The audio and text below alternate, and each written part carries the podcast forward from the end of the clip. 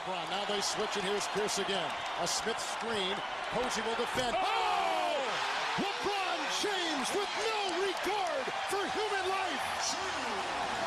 Boston only has a one-point lead. Greer's putting the ball on a play. He gets it out deep. But Havlicek steals it. Over the Sam Jones.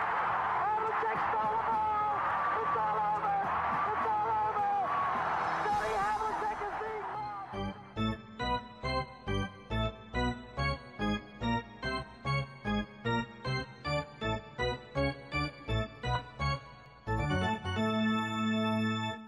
Quedas.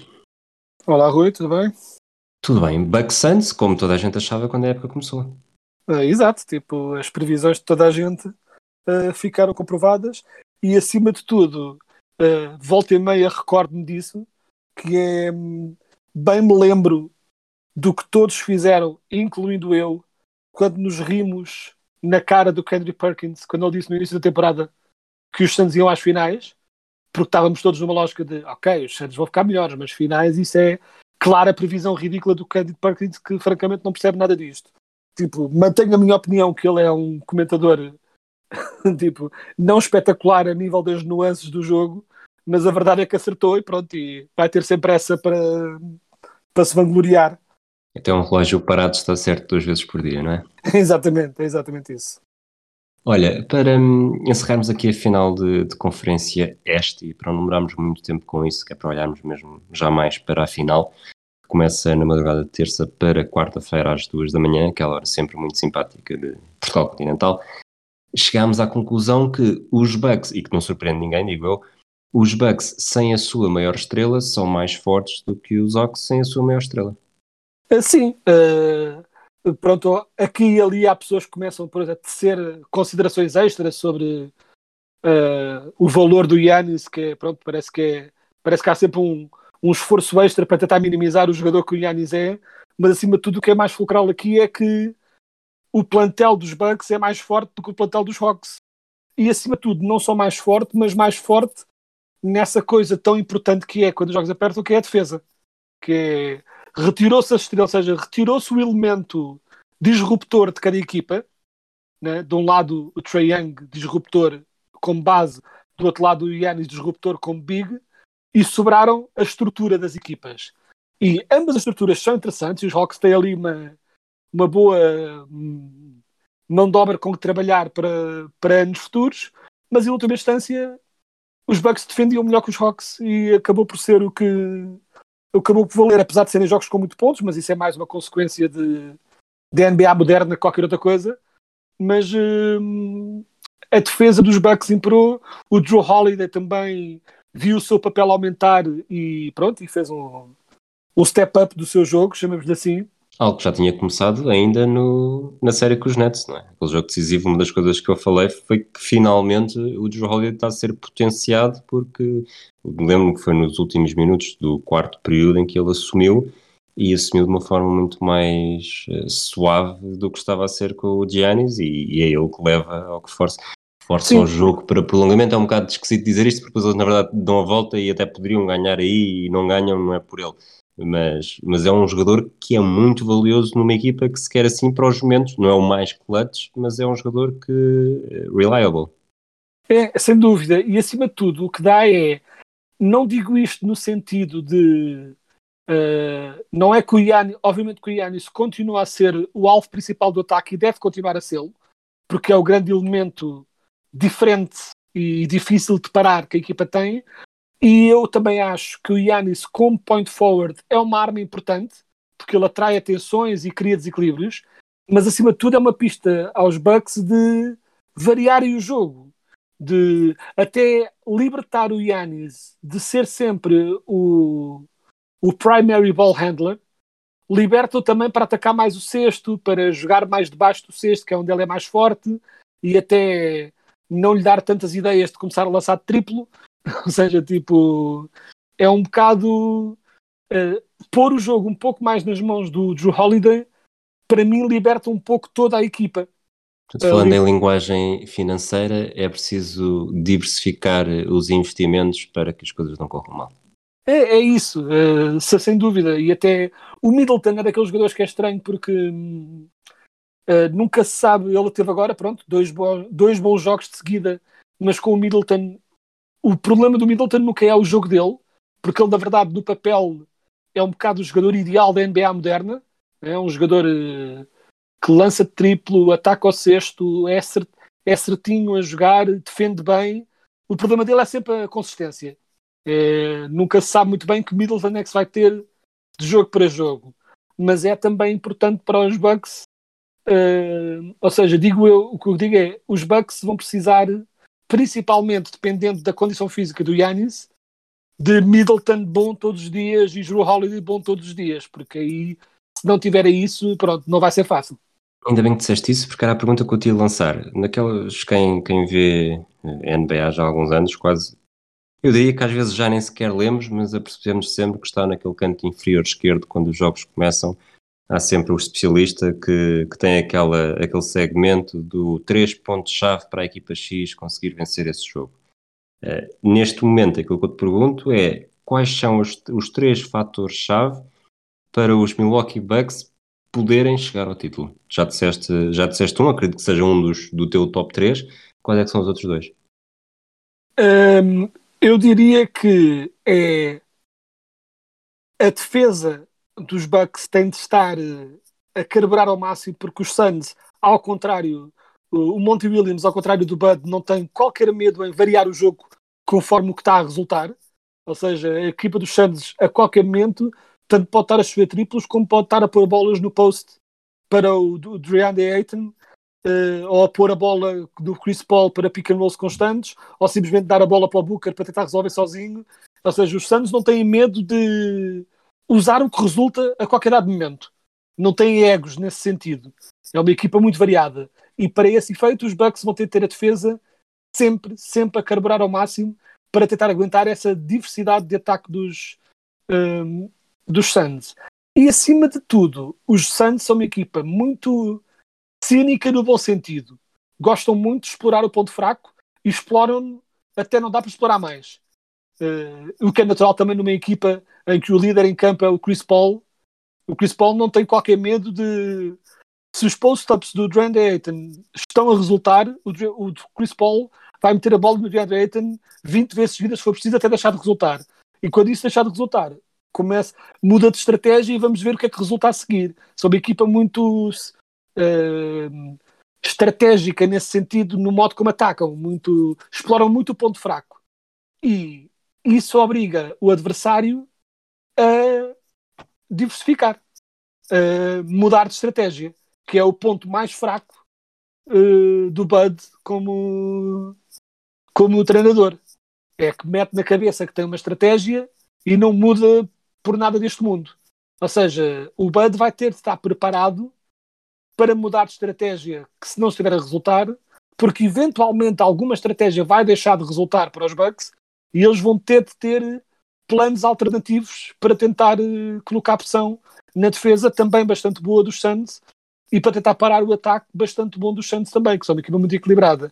Ou seja, eu acho que este, o terceiro ponto que eu diria é o duelo de treinadores e à chegada à final tenho mais confiança no Monty Williams que no Bud, mas uh, vamos ver, pronto, estou disposto a ser surpreendido também tendo em conta que rebuscas um pouco, uh, não é rebuscar, mas tendo em conta que, lá está, se confia mais no Monte Williams do que provavelmente no Budenholzer, e esse é um dos teus pontos-chave, e provavelmente se, fizermos, se fizéssemos os pontos-chave para o Suns, conseguimos encontrar três de forma mais fácil, vou aqui arriscar e, e dizer que consideras os Suns favoritos a vencer esta final?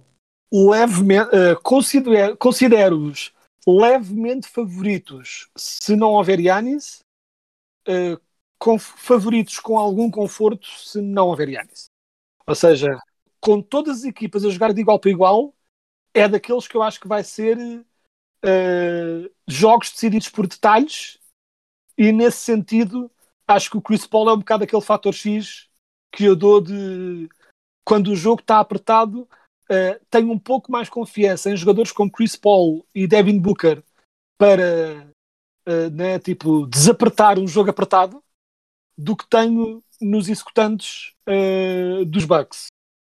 Uh, os Bucks, a grande força dos Bucks é como equipa, como estratégia. Né? Tipo, os, os Bucks, se conseguem jogar como querem, são mais fortes. Mas eu não acho que eles vão conseguir jogar como querem. Por isso é que é o meu equilíbrio, né? este meu balanço de favoritismos. Uh, se não houver Yanis, acho que hum, acho aí dou alguma forte vantagem ao, aos Suns, até porque sem Yanis os Bucks vão ter alguma dificuldade em, em parar, por exemplo, uh, o Aiton no ataque ao sexto, seja em post-ups, seja em pick and rolls. Uh, vejo muito alley-oop para o DeAndre Ayton se ele tiver lá o Yanis. Se tiver lá o Yanis, essa arma pode ser usada, mas não será tão proeminente. E isso elimina uma arma dos Suns e torna o jogo um pouco mais apertado. É um bocadinho a minha. É um bocado, um bocado como eu vejo isto. Uh, coisa. E o Yanis, eu acho que o Yanis vai voltar eventualmente. A questão Neste é, momento, volta... a última, a última coisa que li praticamente antes de começarmos a gravar é que a, a situação de Yanis para o jogo 1 continua uh, incerta. É, Portanto, eu diria, acho muito difícil que, que jogue. É, eu acho pouco provável que ele jogue no primeiro, mas mais do que jogar ou não no primeiro, a minha grande preocupação é em que estado é que ele está a se voltar. Percebes? Se não vamos ter uma situação uh, Durant style, quando voltou e rebentou-se todo outra vez porque não estava em condições. Percebes? Essa, essa é que é mais a minha dúvida, que é não é tanto se ele consegue jogar, é conseguindo jogar o que é que ele consegue fazer. Uh, e ainda por cima jogando numa posição que, vai, que tem tanto contacto físico, não é? Tipo em que. Porque o Yannis por cima tem uma das coisas que o torna bom, é uma das coisas que torna a lesão dele tão perigosa, que é ele não só salta muito, não é? Portanto, vai estar sempre a cair no, no, no membro baguado, chamamos assim. Uh, joga muito excelente no ar. Efeito, excelente sonorização que fizeste. Exato. Por acaso não estava na dúvida se isto se o Foley estaria a apanhar tipo o que eu estava a dizer, o que eu estava a fazer. Um, e acima de tudo, para além disso, o Yannis também gosta muito de ter bola e de fazer ataques ao cesto, as drives para o cesto. E isso é receita sagrada para, não é? Tipo, para a perna, para colocar mal a perna por estar fragilizada e piorar a lesão outra vez. Ou seja, se o Yannis perde esse elemento do jogo, torna-se automaticamente menos perigoso. E torna-se apenas, e diz, isto é um apenas com 20 aspas em cima, um big para ganhar ressaltos e tentar afundar perto do cesto. O que ele faz melhor do que muitos, mas não é isso que o torna um jogador tão desequilibrador. A variedade de ataques que ele tem é o que o torna desequilibrador. Se ele se torna só um puro jogador de low post, não é bem a mesma coisa, até porque ele não tem propriamente o jogo de low post mais refinado do mundo. É mais apanhar a bola lá no meio e tentar com o corpo chegar ao cesto para tentar afundar. Portanto, é, é esse o meu medo. É não tanto se ele volta ou não, porque eu acho que ele eventualmente irá voltar, é mais de que, em que condições é que está uh, quando voltar. Porque, por exemplo, para dar o exemplo do Durant, como tinha dado, o Durant, obviamente, voltou em condições que ninguém esperava, ele voltou mesmo absurdamente bem, mas o Durant tinha sempre a vantagem de, se ele sentisse o joelho, uh, né, o corpo a dar de si, tem sempre a possibilidade de simplesmente acampar atrás da linha de triplo e, e chover lançamentos e ser perigoso dessa forma. O Yannis não tem essa arma, o Yannis não pode fugir ao contacto físico. Percebes? Não tem essa, essa safa que outros têm. O Yannis tem de estar no contacto físico, tem de estar sempre ali a batalhar. É aí que ele é forte. E se ele está com medo, se ele estiver a jogar com medo de se magoar, não é. Poderá ser bom, mas não é o Yannis. E portanto é esse o problema. Um, ver copo meio cheio, copo meio vazio, é, eu acredito que seja natural os adeptos dos Bucks neste momento estarem a vê-lo meio vazio por sentir, por se sentir que tudo que correu mal, podia ter, eh, tudo que podia ter corrido mal correu, porque o Yannis não está, não está a 100%, nem sequer sabe se vai jogar e eles estão finalmente na final. Por outro lado, eh, eles estão finalmente na final e até tiveram alguma sorte uh, no, no emparelhamento que tiveram, porque os, não tiveram de jogar com os Sixers e os, os Nets estavam também muito afetados por lesões e mesmo assim precisaram de um jogo 7 para lá chegar. E isto num ano em que muita gente chegou a pensar que o, o ciclo de favoritismo dos Bucks tinha terminado e mesmo durante a fase regular uh, a maior parte de, de, especialistas, digo eu, eh, punha tanto os Nets como os Sixers à frente dos Bucks e os Bucks conseguiram finalmente desbravar esse caminho até à final. Olhando para a final e tendo em conta que já disseste as tuas, os teus fatores-chave, achas que um uh, fator-chave possível, ou neste caso não é um fator-chave, achas que é aquela vantagem mais uh, assertiva ou que poderá ser mais assertiva dos Bucks é terem o fator casa? Eu acho que uh, sim, até certo ponto, mas mais do que o fator casa, eu acho que é a segurança. Uh, eles têm uma equipa muito jovem, né? tipo, porque o Chris Paul e o Devin Booker vão ser bons em qualquer lado. Ou melhor, vão ser bons ou maus em qualquer lado. O facto de estarem a jogar em casa ou fora não vai afetar a qualidade do jogo deles. Podem ter bons jogos, podem ter maus jogos, mas não é por estarem em casa ou fora. São esse nível de jogadores. Mas o resto da equipa, acima de tudo, é uma equipa muito jovem e que se tem portado de forma impecável, mas equipas muito jovens tendem a jogar melhor em casa. Né? Tendem a jogar melhor, tipo, não têm, né? tipo, não estão tão habituadas a lidar com a pressão dos adeptos fora de casa, então tendem a sentir-se mais confortáveis em casa. E nesse aspecto, uma das potenciais fragilidades dos Suns, que é a equipa ser tão jovem, para além dos seus, das suas estrelas, deixa de ser tão má por terem vantagem em casa. Pronto. Mas acima de tudo, uh, eu não acho, não sei se o fator casa e fora vai ser assim super relevante, até porque mesmo os públicos que temos tido no estádio, não é? Já se nota algum impacto do público e alguma presença do público nestes jogos, mas não é bem a mesma coisa de um verdadeiro fator casa em tempos pré-pandemia. E acima de tudo, acho que não sinto nos Suns ou nos Bucks essa fragilidade de jogar em casa ou fora. Sinto que são equipas que volta e meia têm flutuações de qualidade de jogo, mas que tendem a não ter muito a ver com isso.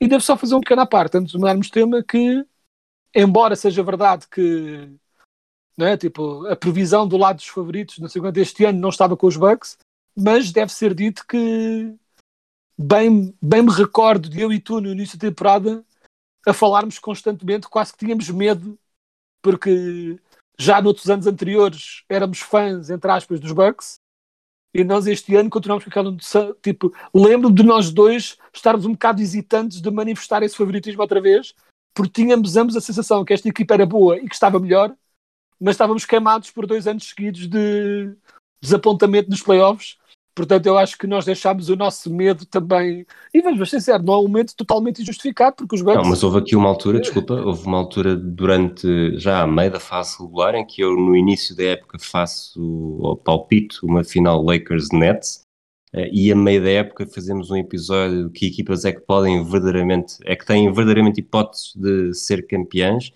e eu tenho ideia que nessa altura já ponho os Bucks como os meus favoritos para chegar à final. Não sei exatamente se foi É. esta a formulação, mas É, foi um- mudando, é, foi mudando essa. foi uma clara ultrapa- uma ultrapassagem dos Bucks aos Sixers foi clara eh, e aos Nets eh, foi existente.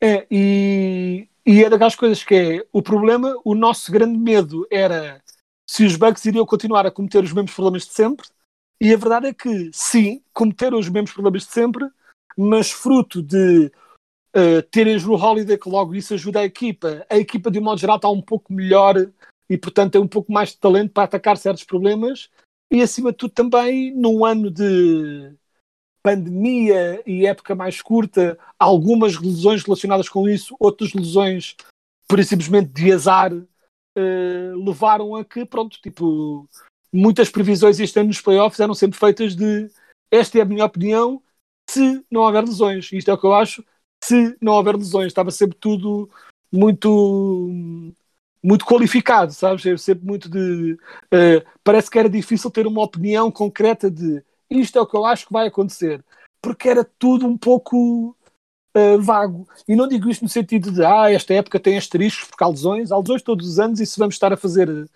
contabilizações de asteriscos, quase nenhum campeão é legítimo desde sempre. Porque quase todas as equipas, que, quase todas as caminhadas para o título, as equipas beneficiaram de, de algum modo ou de outro de lesões nos adversários, mais ou menos. Ou no Mas caso dos Celtics em 2008, por terem o Rondo, não é? Assim, que é sempre um. Mas aí é simplesmente é uma lesão o kármica. asterisco. é uma, é uma lesão kármica só, percebes? Aí é mesmo só uma equipa que tem um rondo não merece ganhar coisas simplesmente porque é um sinal de falência moral só, acima de tudo. Mais do que só no jogo dele, é mesmo. Pronto, é. Não há, ter, não há paciência. Não há ter, paciência. de, ter de torcer por alguém sem valores é, pronto, é complicado, mas também. Pronto, tipo, é, cada, um, cada um sabe cada um sabe como está na vida, uh, cada um faz as suas escolhas na vida e se quer é apoiar eh, pessoas com personalidades de cocó, cada um faz as suas decisões e decide. Se a pessoa quer decidir que ganhar jogos é mais importante do que sentir-se bem consigo mesmos a nível moral, quem sou eu para dizer a essas pessoas que não têm quaisquer valores, né? Tipo, nunca diria isso de alguém que fosse fã de uma equipa do Rondo, como é óbvio. Estás aí cheio de jogo, eh, a falar de escolhas de vida, portanto é a passagem de segmento perfeita para falarmos das nossas escolhas de vida e nem sequer vou precisar de grandes de grandes justificações. É mesmo rápido, versão segmento relâmpago. Eu até posso dizer eu que é para não te sentires eh, pressionado ou achares que eu te vou estar a, eh, a engrupir. Bucks Suns eh, ganha Phoenix em 5 jogos. Uh, Bucks Suns ganha Phoenix, também é a minha opinião. E sendo que eu tenho suspeitas das condições do Yanis, fazendo a tal qualificação que tinha feito há bocado, digo Suns in 5 também. Boa, é, Suns em somos- 5 Suns em 5 é, a minha, é a minha previsão também. Reservo, pronto, dependendo da condição do Yanis, reservo, uh, faço essa ressalva de pode mudar, mas eu acho que aquela lesão pareceu-me tão grave que, mesmo que não tenha sido tão grave quanto parecia, eu suspeito que ele esteja em condições para voltar a sério e acho que os Suns uh, têm várias vantagens cruciais em pontos cruciais que os tornam favoritos, apesar de gostar muito dos Bucks, mesmo sem o Yanis. Isto é, isto é a prova, ou a prova, nós nunca, nunca fizemos a mesma cadeira ao mesmo tempo, mas se fizéssemos percebia-se porque é que eu saía mais cedo das frequências do que tu. MVP Chris Paul. Ah, sem dúvida. É, é preciso, só se o Booker tiver umas finais do outro mundo, não é? Tipo com médias de 35 pontos por jogo, ou seja, para não, se os Suns ganharem, é preciso ser brutalmente óbvio que o Booker foi melhor para não ser o Chris Paul o Finals MVP. Sem dúvida. Momento Tyler Hero. Campaign. Momento a ver no sentido de um jogador inesperado a resolver um jogo porque ficaram de fire. Apesar do, apesar do Tyler Hero não ter feito isso na final do ano passado, mas eh, foi uma das grandes, eh, um dos grandes momentos dos playoffs na, na Bubble. Portanto, um jogador que tem um jogo claramente em que eh, rebenta com aquilo tudo. Eu não sei se este jogador é pequeno o suficiente para isto que eu vou dizer, ou seja, se é não estrela o suficiente para isso, mas eu diria que o Grande Ayton vai ter um jogo em que vai ser tipo um disparate. Eu conto com pelo menos um jogo de disparate do Grande Ayton, mesmo disparate à série de dominar, tipo 20-20, coisa desse género. Depois, deixa-me só confirmar aqui uma coisa, porque o que vou, que vou pedir é o momento dupla falta técnica. E o meu momento dupla falta técnica vai ser uh, Jay Crowder e Bobby Portis. Ah, sim, mas isso, isso quase que é, parece dado, é quase fácil demais. Que Queres, desculpa, até para, para dar tempo a pensar, eh, tu provavelmente vais estar a pensar porque é que este palhaço não me avisou que ia fazer estas perguntas eh, antes de começarmos a gravar para eu ter um, algo mais pensado. Eh, isto é tudo, está a ser tudo espontâneo. Estou-me a lembrar das coisas Sim, enquanto sim, sim. te pergunto. Portanto, não, não fiques chateado comigo, não fiques triste só por causa do Rondo. Eu estou sempre triste com o Rondo só por ele. Ele é melhor, este ano estou super contente porque ele finalmente, o Rondo finalmente, pronto, mostrou o seu nível nestes playoffs e fico. E as pessoas finalmente, os cínicos que acham que eh, o mito do playoff Rondo era uma parvoíce um bocado inventada por pessoas que gostam de defender atra- eh, atrasos de vida, era assim pronto, mas este ano ficou provado que ele é um jogador excelente que ajuda as suas equipas a, a ganhar. Dito isso, eu acho, antecipo alguma bulha, dando de barato Jay Crowder e Bobby Portis. Uh, uh, acho que o Booker vai dar a bulha com alguém. Estou a tentar pensar com quem do outro lado. Porque para o Juro Holiday andar a porrada com alguém era preciso incendiar alguém em chamas para ele ficar remotamente chateado. Portanto, não vejo o Juro Holiday a, fazer o- a ser o gajo que se chateia. Portanto, estou mais a ver tipo um base, que era um base suplente a tentar defender o Booker assim mais violentamente, tipo um Pat Connaughton ou coisa assim do género, a fazer uma falta feia com, o- com o Booker e os dois tipo travarem-se de palavras. Ou o Jeff Teague que volta e meia faz assim uma falta faz, tipo de 5 a 5 jogos ele faz uma falta estúpida como daquela vez quando empurrou o Ricky Rubio para dentro das cadeiras. Tipo, o Jeff Teague é sempre possível de empurrar alguém do nada. Mas diria, vamos dizer Pat Connaughton. Booker, Booker sempre, mas Booker com Pat Connaughton. Para terminar esta, este, esta categoria que eu vou nomear eh, fava do desfecho da final, fava da final, que é a fava do desfecho da final, que no meu caso eh, entendo que sejam os Suns a serem campeões, vai ser o Charles Barkley. Por duas coisas.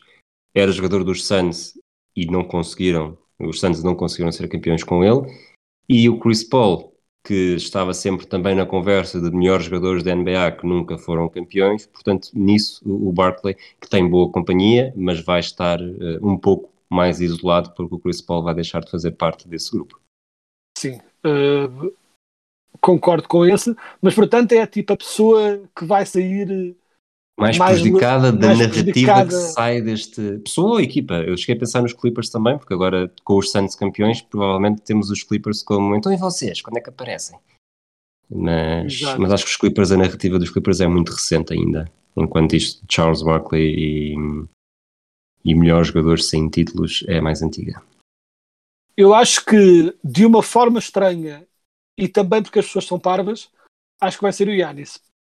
Porque acho que as pessoas vão ignorar ativamente o facto de ele provavelmente estar lesionado e vão eh, um bocadinho ao estilo do que se fazia com o LeBron no início de carreira, independentemente do que ele fizer, martelar é muito bom, mas não ganha, é muito bom, mas não ganha, é muito bom, mas não ganha. Portanto, acho que vai ser o Yanis que, apesar de ter conseguido este ano melhor do que tinha conseguido antes, vai levar na cabeça por não ter o nível, whatever, essas parvoíces que as pessoas dizem, para levar a sua equipa ao título.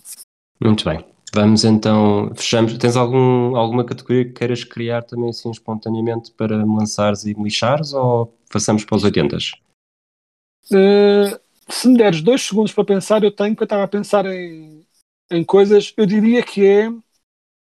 Eu diria que perguntava-te a ti que equipa é que tu achas que é mais possível de ter um jogo uh, ou absolutamente. Tipo, se houver uma avada, de que lado é que a vês e por que razão é que achas que acontece? Por assim dizer. Ou seja, eu não acho que vai ser uma final de abadas, acho que vai ser equilibrada de um modo geral, mas tipo, a acontecer um descalabro, de que lado é que o vês e por que razão? Qual a grande razão para o descalabro? Eu tenho acho- uma, uma resposta na minha cabeça, mas quero saber o que é que pensas também. Eu acho que é mais provável que os Suns vençam um jogo por muito, por uma eventualidade do Giannis não estar em campo, que é provável, não sei exatamente até quando, e num dia em que tanto os lançamentos exteriores do, do Chris Middleton como até eh, do resto do, do Encore não estejam a cair e os Suns, como tu disseste, o Chris Paul é uma, uma vibrasita e não vai desperdiçar a oportunidade de continuar a picar e os Suns vão ter uma vitória eh, confortável. Se o jogo 5 fosse em casa, até havia algo como em 2008, em que o jogo da consagração do título é, é uma vitória larga. Acho que neste caso não vai ser assim, mas não me admirava que um jogo 4, por exemplo, eh, que fizesse o 3-1 neste caso para os Suns, não fosse ok. Isto agora ainda vamos viajar para Milwaukee mais uma vez, mas é mesmo só para cumprir o calendário. Sim, eu acho que eu acho que sim, e era exatamente o que eu ia dizer, é a possibilidade dos Bucks terem um daqueles jogos em que nada entra de fora e a falta de ideias que eles às vezes mostram, quando, isso, quando o lançamento exterior não entra, eles muitas vezes mostram essa falta de alternativas para fazer outra coisa no ataque, acho que vai poder dar, era disseste exatamente o que eu ia dizer, que é, eu acho que vai haver, é possível que haja pelo menos um jogo em que, pronto, os Bucks simplesmente não acertam nenhum lançamento e os Suns vão cair em cima dessa oportunidade para tentar eh, ganhar vantagem. Muito bem, vamos então para os 80. 80, a camisola número 80 é a única da NBA que acaba em 0, que nunca teve um jogador. Portanto, já houve 0-0, já houve 0, já houve 10, 20, 30, 40, 50, 60, 70, e 90, mas nunca houve um 80. Não estava à espera desta, Sim. desta curiosidade. Depois, draft de 1980. A primeira escolha, sinceramente, nunca ouvi falar, apesar de ter sido All-Star, eh, Joe Barry Carroll, mas escolhas interessantes deste draft. Eh, terceira escolha, Kevin McHale, acho que a carreira dele fala por si e é também o único Hall of Famer. Depois tivemos o Kiki Van der Wega na 11 primeira posição e fora já do, das duas primeiras rondas, que é sempre giro ver estes nomes, tivemos o, o Kurt Rambis, tenho a certeza que te lembras dele não só como, Sim, sim. sobretudo como treinador e portanto, passou pelos Timberwolves, passou pelos Lakers também. Eu lembro-me acima dele, sobretudo, como jogador de wrestling, com uma das melhores clotheslines da história do desporto. Quando ele deitou o Kevin McHale abaixo com, com uma. Né, com um braço, não estou a confundir, foi o Kurt Rambis que mandou o Kevin McHale ao chão, certo? Não foi- tenho memória disso, mas eh, não estou a pôr em causa, é mesmo só por não ter esse tipo de Acho que foi. conhecimento. O que é Qualquer curioso, já de ter este draft, sim. Sim, eu 58 escolha, terceira ronda, portanto lá está, nesta altura as rondas também eram um bocado, como eram menos equipas, também eram diferentes. A final, e a final aqui com separado, não é só uma palavra, 1980 falámos no episódio anterior, Magic Johnson tinha sido a primeira escolha do draft, que vinha mudar a NBA, primeira final com Magic Johnson a jogar, foi uma final entre Lakers e Sixers, os Lakers foram campeões, já não eram campeões desde 72, foram oito anos depois, o MVP da final foi Magic Johnson e não é como se não houvesse aqui outros jogadores eh, nas equipas que não fossem bons. Um deles, um- o Liu Alcindor, que entretanto é mais conhecido por Karim Abdul-Jabbar, eh, que também era tinha algum jeito para isto. É, tinha, tinha, tinha algum jeito para a bola e nesta fase já era veterano, mas ainda era, ainda era o Karim. Mas na verdade, olha, e voltando às incertezas das lesões, uma das grandes razões para aquele para os jogos míticos que o Magic Johnson fez nessas finais foi exatamente o Karim se ter lesionado e o Magic ter de assumir e pronto, e assumiu da forma brutal com que todos sabemos, né? tipo, e, ou seja, é daquelas, mais uma vez, daquelas finais que eu não vi mas que é preciso não ter o mesmo interesse na história da NBA para não para nos lembrarmos desse momento tão icónico eh, como pronto o, o Magic Johnson ainda tão jovem eh, a assumir as despesas e a ser o Finals MVP e deve, deve só fazer duas ressalvas também de coisas que estávamos a falar antes que é um foi ao contrário foi o Kevin McHale que mandou o Kurt Rambis ao chão na, na tal jogada famosa em que depois houve porrada entre os dois Portanto, eu, eu tinha a ideia certa na cabeça, mas foi ao contrário. Aliás, nem sei por que raio é que não me lembrei, é que não me ocorreu que tivesse sido o jogador dos Celtics a dar, a dar uma caçada nos Lakers Flopping. e não o inverso. Não sei por que raio é que achei que poderia ser ao contrário. Burrice minha. E acima de tudo, queria só dizer sobre o Joe Barry Carroll. hum, e isto é uma coisa que nem todos, se calhar, vão estar a par, mas eh, o apresentador deste podcast com quem eu estou a falar vai respeitar especialmente esta minha referência. O Joe Barry Carroll é um jogador que eu, a única razão porque eu, porque eu conheço é porque durante anos era o jogador que me falhava quando eu fazia o Sporkle dos, dos, dos drafts, dos números dos drafts da NBA, em que tento adivinhar os números de todos os drafts, e há alguns mais antigos que me falham, mas havia sempre ali. Porque eu penso, quando é tipo aqueles nos anos 60, eu penso, ok, pronto, este não me lembro, mas também, pronto, eu não sou uma máquina. Mas eu ficava sempre, 1980, como é que eu não sei 1980? Isto é estúpido. Eu a partir dessa altura sei todos, porque é que não sei este? E era sempre o Joe Barry Carroll o que me fazia lixar do Sporkle quando, quando estava a fazer a lista. E ao fim de algum tempo, eh, tal como noutros desafios do Sporkle que nós fazemos, é tornou-se aquele do qual já nunca me esqueço. Como quando antes nós fazíamos, não é? Quando fazemos o teste para ver se nos lembramos dos 50 estados dos Estados Unidos e, por exemplo, Rhode Island falha- falhava sempre e de tanto falhar Rhode Island ou Maryland já nunca falhas esses porque é sempre o primeiro que lembras. E hoje em dia, quando estou a fazer esses testes de a ver se me lembro das number one picks dos drafts, o Joe Barry Carroll é o único que nunca falha, de certeza, porque tantas vezes o falhar, pronto, tornou-se, ou seja, na minha casa é famoso, embora como jogador não seja. Muito bem. Quedas, só para terminar, antes de fecharmos este episódio, que agora é curto também, ou está a ser um bocadinho mais curto do que costuma ser, e provavelmente vão, os próximos vão ser mais curtos, sobretudo se confirmar que vão ser também mais regulares para ir acompanhando os jogos da final um pouco mais de perto. Eh, qual é que é mesmo a tua posição? Como é que fazes o enquadramento entre Trey Young e Hakim Olajuwon? É que, portanto, uma coisa, se olharmos para o draft, uh, se, o, se o Doncic é o Jordan deste draft, o Trey Young é o Olajuwon. Pronto, foi o comentário possível em direto com Pedro Quedas. Um abraço a todos e até à próximas, em princípio, já uh, nos próximos dias.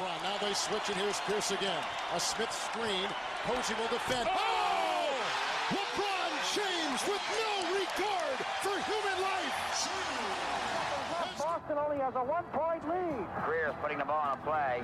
He gets it out deep, and Havlicek steals it